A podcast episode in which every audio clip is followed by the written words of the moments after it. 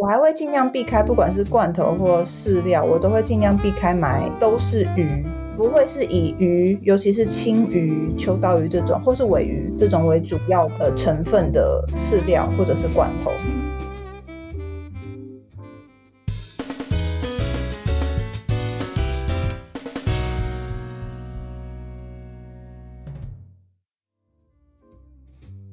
欢迎收听三杯酒之后，我是 Tank，我是向，我是爱波，让我们再让我们再次欢迎爱波，又 又自己跑出来，快乐。第二集已经熟门熟路了，可以可以可以。对啊，上次讲完猫罐头之后，这次要不要再介绍一次啊？还是大家都知道爱波了？哎、欸，其实刚刚也没有介绍爱波是谁。没有，我们一直都没有介绍爱波是谁，我们只说他是我们的好朋友而已。对，对，没错没错。OK，让我来好好介绍一下我们的好朋友爱波。他是一位知名的营养师，有到各个电视节目呢去传播啊这些营养方面的知识，然后也有在那个各个诊所提供一些营养的咨询服务这样子。哦，对，艾波也是一个 YouTuber。然后也欢迎大家到艾波的粉丝专页按赞、按赞、留言、分享。好啦，总之很开心可以。好，感谢艾波。那上一集呢，我们聊的是猫罐头的开发。那这一集其实我们想要比较广泛一点，想要针对一些宠物的营养，想要跟你请教啦，一些宠物的营养。因为最近大家也越来，应该是说养宠物这个趋势也越来越变成一个。大家都越来越，我到底在讲什么？我是不是喝多了？应该是说养宠物呢，最近变成一个趋势。那大家也越来越多一些宠物的伙伴。那如何对于这些宠物去选择他们吃的，然后或者是去补充他们的营养？那我们一起来谈谈这个话题好了。那在谈到进入正题之前。还是要再介绍一下我们今天喝什么？你没有换酒吗？一样的酒吗？我换了啊！你换了？天哪，你也太快了吧！好猛哦！我其实也是准备了两种不同的茶。哇塞，你们真的好用心啊！我要去拿另外一个茶，等一下。哇！你早上起来茶包丢进去就是两杯啊！啊，我下次也要这样，我下次买五种不同的茶包，而且这样还不会被嘴说，哎、欸，怎么又会重复，对不对？真的，上次 Lucy 就重复啊，没有人在重复的、啊。对。好，我我准备好了，另外一个。我就再把茶包丢下去。那那你先介绍吧，你这一次换什么？我吗？谁？你们自己决定。啊，艾波应该还在泡，我先讲好了。我我我这次是红茶茶包，对，刚刚是高山茶，是从哎、欸，都是都是台湾来的。哦。这红茶是有点古早味红茶的味道，我不知道它加酒会是什么样的。风味，所以想说试试看。哎、欸，对，刚刚没有问，你觉得搭吗？刚刚的跟现在这个？嗯，我觉得茶酒这个东西就是真的是看人。我自己本身对于茶酒就是还好，哦、就是一个酒，然后有茶味。因为是加呃，我刚刚说 Vodka 还是 Whisky，我忘记了，我是加 Vodka。你是 Whisky？我刚刚说 Whisky 吗？我讲错了，是 Vodka。哦，这句更正，对，是 Vodka，因为 Vodka 它本身就是没有什么味道，所以加下去它只是让它有一个酒味。然后我刚就是在好奇说，因为你刚刚是说 whisky 没错，我想说，哎，whisky 加高山青茶不知道搭不搭，就很好奇。那就是我讲错了。OK。那如果加 vodka？对对对，就是有酒味，不会有八味或者十味，酒味，嗯、酒味刚好。那这次的古早味红茶，它一样是古早味红茶的那个香气，然后有酒味这样子。嗯，不知道如果白酒加那个茶，不知道会不会好喝，好好奇哦。喝起来像康普茶哦，有可能哦。对对，也是发酵。然后我昨天喝一杯调酒，然后它最后喝起来像宝矿力的味道。它是不是就是宝矿力啊？没有，我有 我有看他调，他是他是用菌下去调的。然后然后那个菌是它是越南的菌，它有那个胡胡椒的味道。好神秘哦。那它等一下，它是一个菌，现在用菌去调酒是吗？对，就是那个琴酒，它是一个不是不是那个。不是那个菌，不是那个微生物那个菌。对，我刚刚想说，是不是加什么比菲德氏菌啊，还是什么菌进去啊？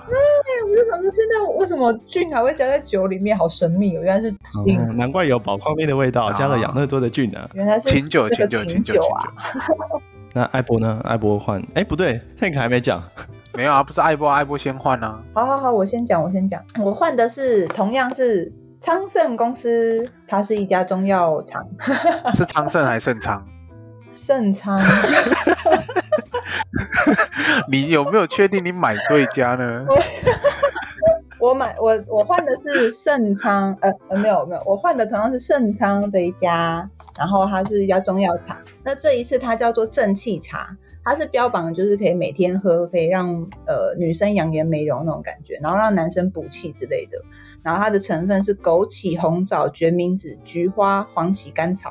我觉得这个真的蛮好喝的，因为这个我之前就有在喝，然后我就觉得哎，喝起来很不错，而且。有些它是可以当水喝的，呃，它可以就是它就可以日常养生，常常喝这样子，而且它都不会加糖或者是其他东西，所以我还蛮喜欢的。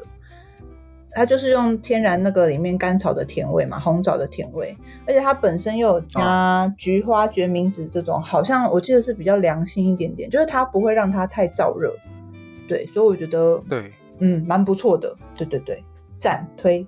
盛昌好吗？盛昌正气茶，它是一次一包是不是？它是一包一包的，对，它就是一个小茶包。它贵吗？一个茶包是二十块吧，推推。那 Tank 喝什么？我喝那个自由古巴。哎、欸，这喝过哦，不是我喝过的，欸、不是我喝过的，我喝的啊。你喝的我我可以重复吧？不行不行，是不是？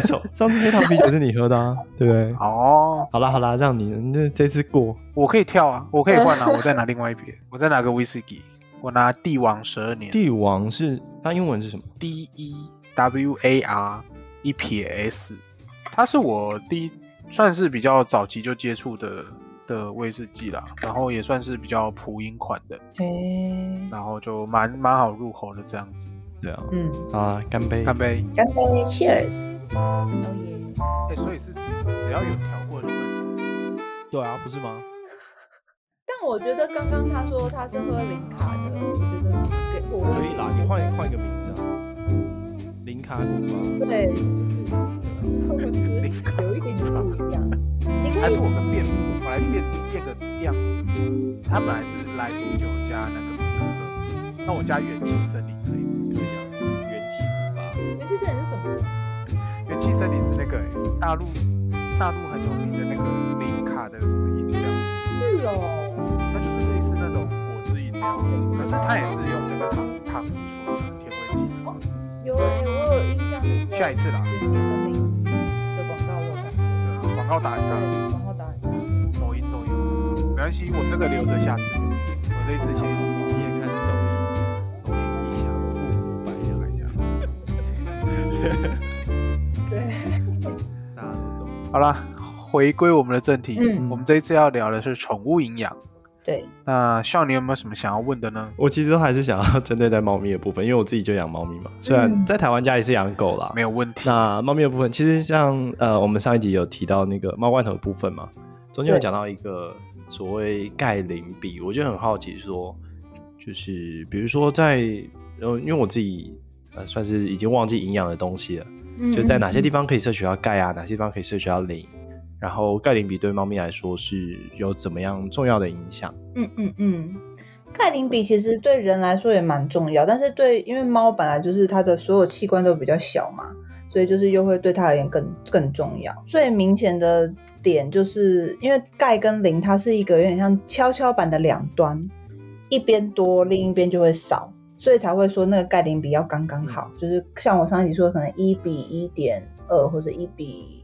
哦，我想起来了，高标我记得是一比二或是一比三之类的，对，就是不能够超出这一个，所以一比一点多就是差不多会希望是这个范围。嗯、也就是说，磷如果摄取太多的时候，通常会影响到肾脏，嗯，所以我们才会变成，不管是你要做猫鲜食，或是做。呃，猫罐头的时候，或甚至是做那些饲料的厂商，他们都会很重视钙磷比。那个那上面一定会标示钙磷比是多少，只要是有就是有在重视这件事情的厂商，都一定会标出来。所以我在挑的时候，也一定会看它有没有写钙磷比。然后因为磷很容易摄取到，磷从肉里面几乎都一定会有，然后海鲜也有。以我们人来说的话，你想到的那种什么红肉啊、牛奶啊，还有加工食品。人来说的话，加工食品几乎全部都是磷。可是以猫咪来说呢？猫咪来说就是食材啊，天然的食材，肉，然后什么蛤蜊、虾子，全部都是，鱼也是，都是磷。哦，对。那钙呢？钙就很少，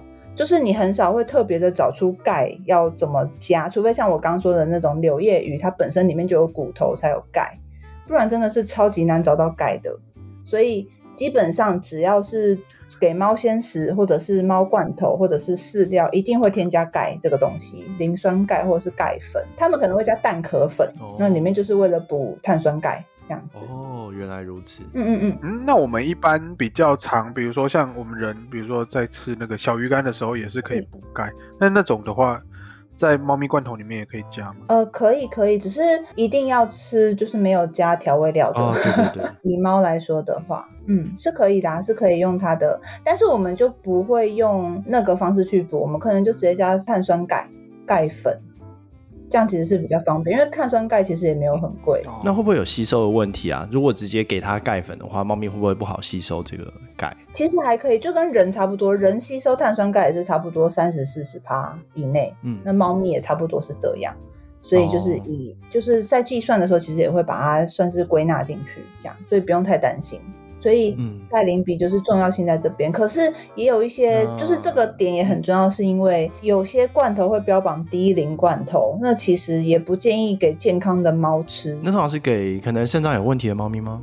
对对对，通常是给肾脏有问题的猫咪。所以你说一般的话，给它一比最多到一比三，就钙一磷三这样子。对对对，但通常都会建议选一比一点一二三四五六这样子。一比一点多，一比一点多这样，一点二以内，一比二以内这样最好。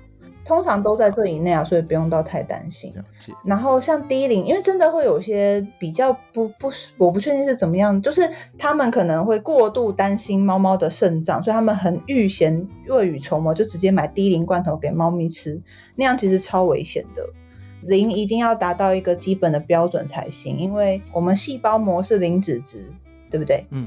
对，所以一定会需要磷，然后我们 能量代谢需要 ATP，对吗？突然出一个考题来，对对，ATP 的 P 也是零，所以那猫猫能量代谢也是在用 ATP，所以就是磷也很重要。所以你没有 P，它也是没有能量，也会就是会要死掉那种感觉，很危险。嗯，嗯，然后骨口里面除了钙以外，磷也很重要。反正钙磷比之所以它会一直被牵扯在一起，就是因为我们人体的钙跟磷就是一直是一个比例，才会是最 OK 的状态，所以除了猫以外，嗯、我们人也要注意这件事情。呃，但是人基本上，当然我们钙 就是因为钙，所以才会大家才会说钙质就是吸收的吃的不够，然后磷又吃太多，嗯、所以大家才会建议大家可能要喝牛奶，或者是可能要吃那个钙片，或者是吃固态的豆腐，就是那个嗯传统豆腐板豆腐。板豆腐。对，因为它就是加碳酸钙下去做的，所以就是就是吃它就会吃到钙。对。那刚刚有讲到鲜食嘛？那我。也很好奇，说鲜食啊、罐罐跟干干有没有就以营养的角度来说，有没有说哪一种对猫咪比较好？因为我有看到有，就是大部分的说法都是说，呃，给它罐罐会比给，就是给它，即使给它最烂的主食罐，也会比喂它干干还要好。哦，嗯，我觉得还是不会到那么主观，呃，不会到那么武断呢，因为。嗯我还是觉得每只猫不太一样。我也有朋友的猫，它是养到我记得有到十六七八岁，有点忘记，蛮年纪蛮大，但它一生都是吃饲料。嗯，就是就是我们通常会建议喂罐头，像像一定知道，就是因为我们希望它水分多一点嘛。嗯、啊，水分多了，它的肾脏可能功能就会可以保持的比较久。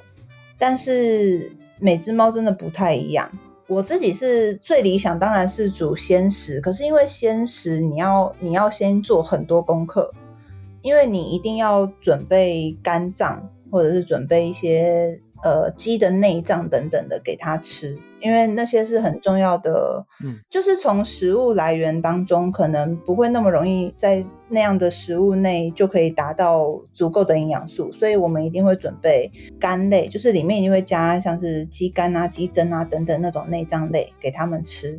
然后如果你没有这个知识，那可能他就会，例如说铁不足，嗯、例如说很很多很有可能不足，我忘记还有什么，我记得硒也就是。一个一个十把一个十再一个硒，可能也会不足等等的，就是很容易不足。所以基本上，如果说没有充足的那个事前准备跟事前知识的建立，你就做猫鲜食给猫猫吃，觉得这样最天然健康的话，其实超级危险。所以罐头是一个相对起来是最安全保障的选法，因为它又可以又可以有水，然后水含量一定比饲料多，所以你可以不用一直关注在它的水分到底喝喝的够不够。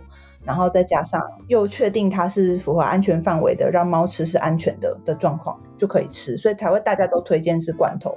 嗯，可是像我的话，我家的猫如果罐头我放太久，那也是我的我很白目。就我有一次罐头放太久了，一整天，然后又是夏天很热的时候，它就是有点拉肚子。然后我就觉得很抱歉，因为它是有点拉到变成血，就是有一点点血丝在上面的那种。然后他就上厕所就直接大叫，直接喵一声，它就上厕所就喵这样一声，真的很大声。然后我就被吓到，然后后来才发现是好像是那个关系。哦，嗯，所以重点还是那个、嗯、那个喂法是不是可以符合你生活上可以照顾它的 OK 舒适或方便的程度。然后又可以兼顾它的健康，哦，那样可能还是最理想的方法。所以真的没有一定说哪一个最好。嗯，重点是它可以吸收到这些营养比较重。所以应该是说，以便利性来说的话，可能罐头它是已经就是搭配好的一个套餐。那你呃，比如说你时间可能没那么多的时候，嗯，然后或者是你的呃知识储没有那么充足的营养知识的时候，你用罐头是最方便、最简洁的。那鲜食的话，可能就比较偏向是哦，除非诶、欸，应该是说你有基本的一些概念，嗯，然后再再喂，或者是帮他加餐这样，嗯嗯嗯嗯，对对对，或者是帮他加餐。那当然也有人就是因为他真的比较，可能他的猫不吃罐头，他就只吃饲料，那就真的你也只能喂饲料了。可是你就可以看，就饲料的方便就是它可以放很久都不会坏掉。嗯、那可能像我如果要出门上班，我可能也还是会喂饲料的那种感觉。嗯那那我可不可以这样理解，对对对，就是如果他吃饲料的话，只要他喝够多的水，嗯，其实是跟关关是可能可以摄取到营养是差不多。没错，可以，因为只怕水嘛。对对对，因为其实饲料真的就只是把水分抽掉，然后饲料通常在按在呃合格规范下也应该要是可以一直吃的那种，只是需要补充水分。嗯，嗯对。那在挑选饲料，像你自己在挑选饲料的时候，你会有什么样的选择方法吗？以猫咪的饲料来说的话。我以我来说，我基本上可能就是大家都知道那个食材的原原物料，就是越多的会放越前面嘛，所以我可能前面的尽量不会选太大量的淀粉嘛。大家应该因为猫是肉食性，所以我可能不会选太大量的淀粉。对对对。比如说它前面就是直接写什么木薯粉，嗯，好像还有什么，我忘记还有没有加糊精了。反正就是一些全部都是淀粉在前面，可能有一个肉在前面，可是后面全部都是淀粉的话，我就会把它摒除掉，然后我就会尽量还是选，确实是选肉含量比较高的。嗯哼。然后再来，我自己私心会选一些。比较以呃有机，或者是比较多多样化的好的食材在里面的那一种，然后跟我像我上一集讲的，我会把水解蛋白尽量剔除，因为太香了。我还会尽量避开，不管是罐头或饲料，我都会尽量避开买都是鱼。不会是以鱼，尤其是青鱼、秋刀鱼这种，或是尾鱼这种为主要的成分的饲料或者是罐头。为什么？因为像青鱼、秋刀鱼、沙丁鱼这种，它们是背部会青青的那个鱼。我之前是也是在开发罐头的时候查到的资料是说，其实他们会在那个猫猫分解这些它们的里面的脂肪酸的时候，需要耗费大量的维他命 E。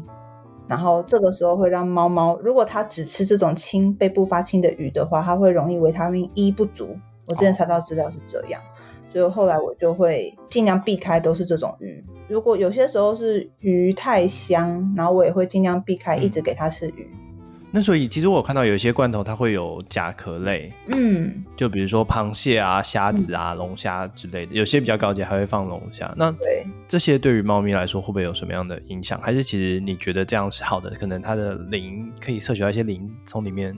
呃，摄取到一些磷，其实一定都会摄取到磷啦。就是只要有罐头，只要是罐头跟饲料，几乎磷是很难缺，通常都是缺钙。如果是像刚刚说什么甲壳类这种虾、螃蟹。我会觉得可以吃，是因为它都是它就是多样化饮食的一种，所以我我不会觉得不能吃。嗯，哦、没错。了解。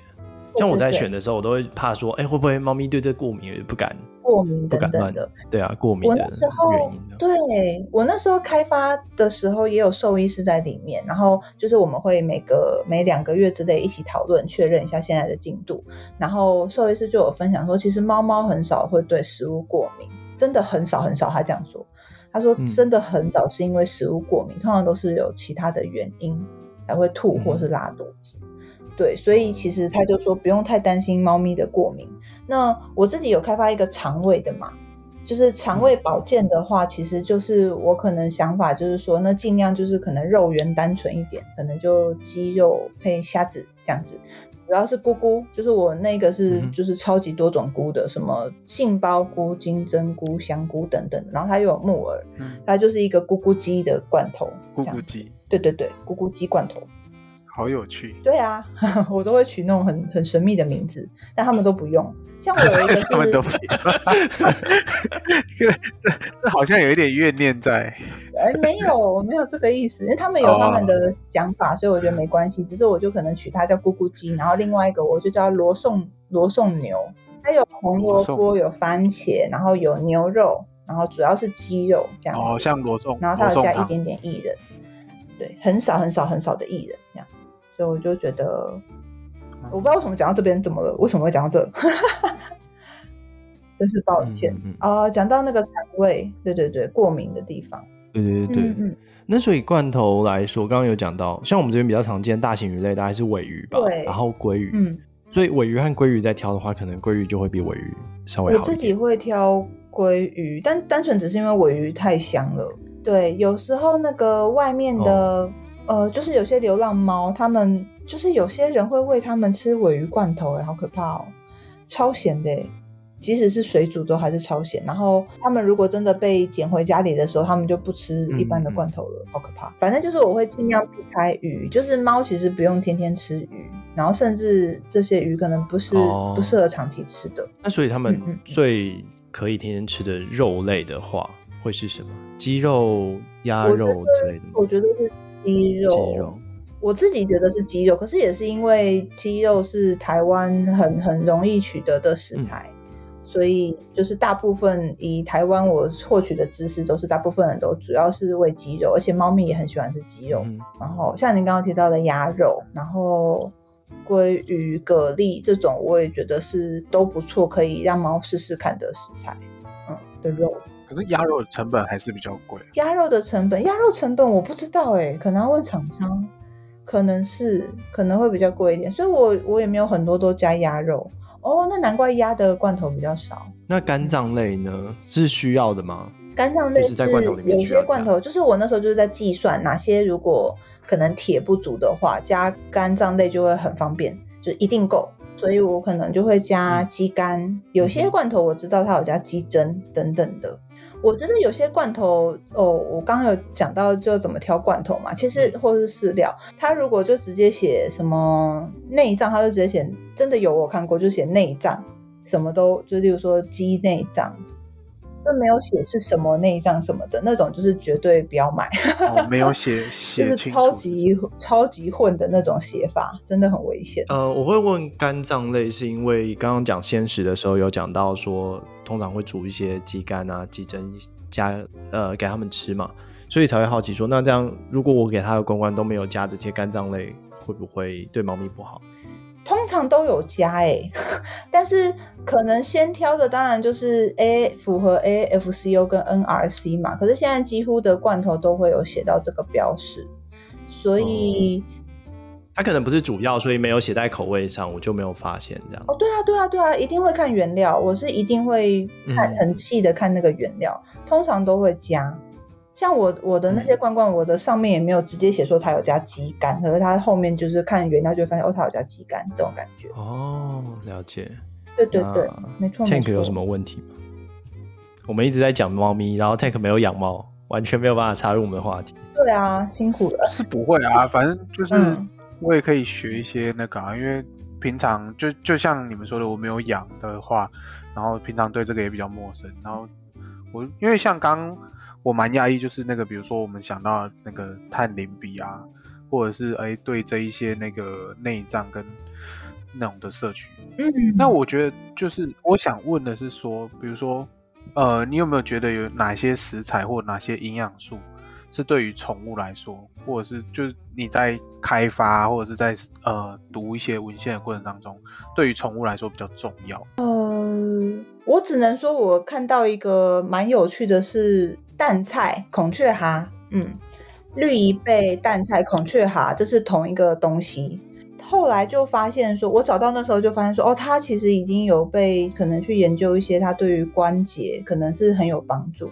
所以其实甚至还有直接提取它里面可能对关节特别好的营养素，然后当做保健食品来吃这样子。哦，所以我觉得就是我自己觉得这个很神很神奇啦。所以这样我们可以直接煮蛋菜给猫咪吃吗？就水煮？应该是可以，可是记得就是尽量让它味道不要太香。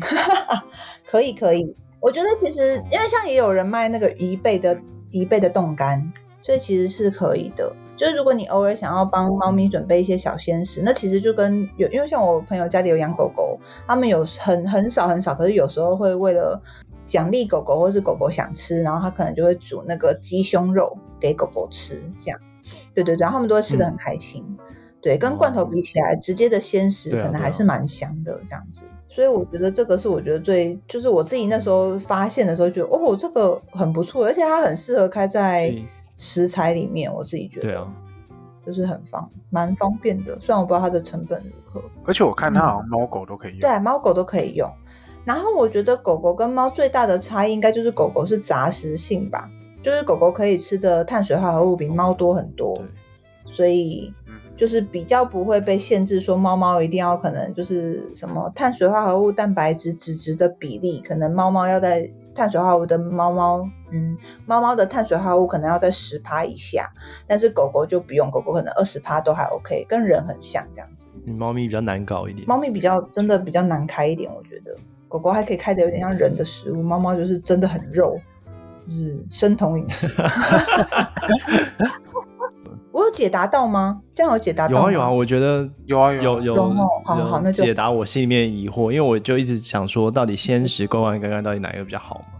那就营养角度来说，其实。可以摄取到营养，他们只要可以摄取到，其实都还好。我们应该跟你收个那个咨询费的。对啊，我问了这么多问题，今天是远洋咨询。哎、欸，你们那时候答的这些问题，我真的觉得，我刚好像也有跟向说，我觉得压力超大哎，压力山大。而且你没发现我们很多问题没有在上面吗？好像是哎，都是临时想到就加了。抽考。其实有的时候就是聊到这里，然后就顺便一直想问这个问这个问下去这样。嗯嗯，对对对，有时候会这样，很合理啦，通常。都会这样。对，那不然先再来喝喝一口好了，待会再继续聊。好啊，好。这会你都会中间休息口渴而已，这样比较好，比较好解。对对对，这样比较好解。而且我跟你说，我刚刚看到原本的那一个、那个、那个访纲，我刚刚看到第一版，嗯、我想说，哎、欸，我们不是改过了吗？问题还那么多。啊，你现在你问题很多。我第一版没有删掉，你知道吗？不是，我想说，我不是已经改过吗？他怎么问题还这么多？好好笑。后来他发现啊，我是看到第一版。下面很友善，下面友善很多。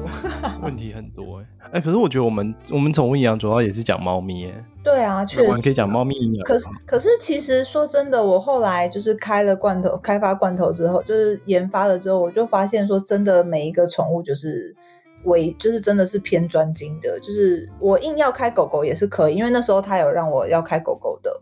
原本没有，后来就是有讨论过的时候，就让我开一下狗狗的，哦、然后但是开起来就会很痛苦，因为就是完全又是两回事的那种概念不一样。对对对对对，所以就各自要注意的有一点不一样。而且最好是自己有养啊，嗯、因为你自己有养，你本身就会先做一些功课，你不用从零开始。对对对，真的真的没错。而且你可以从消费者的角度出发，嗯、因为一般开发的话就是你是研发嘛，但是如果你自己有养，你从消费者角度回来看，你就会知道说。你一般比较希望怎么买到什么，或者是买到含有什么，或者是解决你什么样的问题？嗯、真的，嗯，对啊，就知道在意的点在哪里。嗯嗯嗯，对啊，因为比如说你可能像我没有养，那你叫我去开发一款，那就会变，很多时候就会变没有办法跟消费者直接做接触这样。嗯，对，因为我没有办法抓到消费者痛点那种感觉哈。对啊，真的是要有养才知道。嗯、那我我突然又想到一个问题。嗯，就是我们一般来说，像我们家的猫咪啊，就除了喂它罐罐或是干干之外，我们还会给它加一些鱼油啊、益生菌，然后也会给它，有时候给它吃有化毛膏的东西，就是怕说它可能一直帮自己洗澡，然后毛吃进身体里面，可能对它身体不好嘛。那哦，先先先这个问题好了，嗯、就是猫咪吃益生菌到底有没有用？然后它化毛膏这东西会推荐我们使用吗？嗯、那因为有时候就觉得说，哎，给它吃这个，好像它在呃便便的时候会比较顺畅嘛。但是因为在用的时候都是一起用，就是化毛膏啊、益生菌，然后还有一个叫做排毛粉的东西就一起用嘛。那所以不知道到底是不是他们都是有效果吗？还是是加成的效果？还是各自有没有这样的效果？这样？呃，我觉得先回答喂猫咪是益生菌有没有用好了。就是，我觉得，就我我也不能说饲主的钱很好骗，因为我自己也很爱买益生菌。然后，嗯，你也是饲主，对，我也是饲主。就是益生菌的话，我自己是相信是有用的，因为它就是跟人一样啊，就是你吃了之后，你也不会特别觉得它立刻有效，它就不是药，它就是保健食品。所以它就是一个你需要长期吃，它就是长期在顾你肠胃的。所以我基本上就是秉持着一个，我如果信任这个厂牌，例如说我可能看了它的原料，可能看了这个厂牌的名声等等的，我觉得哦这个厂牌我可以信任，那我就是信任它会给我猫，给我家的猫带来好处，或是给我的，就是如果我是买自己的，就给我的身体带来好处，那我还是会继续买。所以我自己是信任，嗯，毕竟自己也是。就是自己营养师，所以我自己是喜欢保健食品的，所以我自己是信任保健食品，只要那个厂牌是我信任的。然后，嗯，嗯化毛膏，化毛膏的话，我自己会喜欢买比较也是天然一点的成分那种感觉，所以可能化毛膏它好像我记得它会加比较多油。如果是好味小姐的话，我记得它都是加呃，就是它都是真的是什么。用南瓜食物的天然的纤维去打出来的化毛膏，那种我就觉得很不错。对，但是一般的化毛膏，我记得好像挤出来，好像几乎都会加一些，我记得是什么什么油，然后让它会比较好排出来。但是如果你是信任它的话，也还是可以喂。所以基本上化毛膏，我觉得是可以吃的。就但是我觉得化毛膏跟排毛粉二选一就好了，嗯、因为它们是一样的。成呃一不能说成分一样的性质的东西，效果对对对，效果的东西。嗯、你你家的猫如果吃益生菌加化毛膏加排毛粉，不会不会拉肚子吗？还好。这个其实不是我们家的猫咪的问题，是另外一个饲主的问题。我们家的猫咪就是益生菌，然后鱼油啊、哦，对对对，你刚刚讲对，然后偶尔喂它猫草，哦、对，就自己种猫草给它吃。哦。那那也蛮。我们还有另外一个小零食，是里面有南瓜纤维的，嗯，嗯，那也是。如果它太久没有，嗯，因为我我其实这个我也是蛮好奇，它的毛是会跟着它便便一起出来呢，还是应该要让它吐掉？我觉得应该是要让它跟便便一起出来，我自己觉得啦。对，哦、可是也有可能是我家的猫太爱吐了，嗯、我就觉得我不希望它一直吐，对，因为我觉得吐感觉不是，就算猫猫吐是一件很正常的事情，可是它在吐的过程，你还是会有一种，这真的是正常的吗？它那个吐的感觉很不舒服、欸，哎，对啊，对吧？对，对吧？所以我就觉得应该还是应该要跟便便一起排出来比较好，嗯、所以我觉得喂排毛粉或化毛膏，这样我也是二择一，我我还是会会排毛粉给它，嗯嗯，然后跟益生菌，对对对。哦哦，我觉得你那样喂法蛮好的。然后你你的朋友如果这样喂的话，我我是觉得，如果以我的角度，我会觉得化毛膏跟排毛粉真的二选一就好了。嗯，那益生菌就是看你信不信这样。对，看你信不信。但我觉得应该是有用的，就像人类的益生菌也是真的，你就不确定它有没有用。哦、可是我觉得有用就，就就我觉得有用。可是我觉得益生益生菌对人来说是一个比较算是长期改变的过程。对对对，其实对猫来说也是。最明显的一定是消，就是你比较容易拉肚子嘛，出呃也不能这么说，就是你比较容易排便，可能便便会比较臭等等的之类的，就可能他在帮你排比较多其他的，嗯、这种的话，我觉得就还不错。我在说人啦，这我在说人，然后对猫猫来说一定也是长期的，因为益生菌真的是一个很长期，然后又很难很难确认是不是因为它的事情。那你说有没有一加一大于呃一加一加一大于？更多的效果的话，哦啊、我觉得其实益生菌加排毛粉一定是有机会的，因为通常如果是比较好的排毛粉，它可能会是加一些纤维。那大家可能也大家有有大概听过、听说过，说就是我们的肚子可能肠道就是呃会需要吃好的菌，要吃纤维来来当做生长。所以如果你吃了益生菌进去，然后你如果没有足够的那些好的纤维的话，可能那些菌也就死掉了。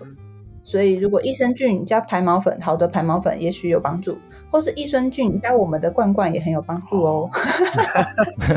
趁机打广告，不忘推销一下好的膳食纤维。所以这不管是人还是猫咪都适用。对，我相信是益生菌加纤维。嗯嗯嗯。嗯好啦，OK，那我们也分享了一，真的应该要付付艾博咨询费哎，我问了好多问题啊。我觉得如果有解答到，我会很开心，太谢谢你们了。我说你帮他出个机票到美国就好了，不用客气。是不是有点太高了这个咨询费？嗯，让我们换一下，艾波帮我出机票回台湾，我请你吃饭。哇，我想说好会，我想说你帮他，你帮他出机票，你他过去了，你还可以继续问。傻眼，那也问完了吧？其实我们提供住宿啊，我家看猫咪，要不要看我们家猫咪后空翻？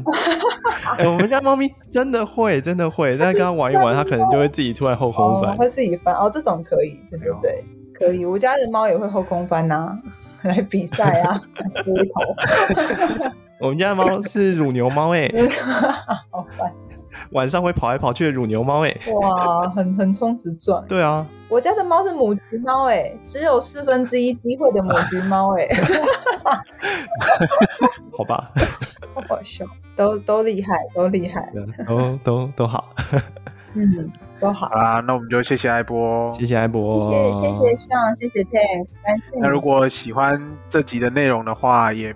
呃，帮我们按赞、分享，然后或者是留言来讯给我们都可以。如果大家有喜欢在听什么样的内容，我们都可以再欢迎艾波回来。大家拜拜，拜拜喽，拜拜。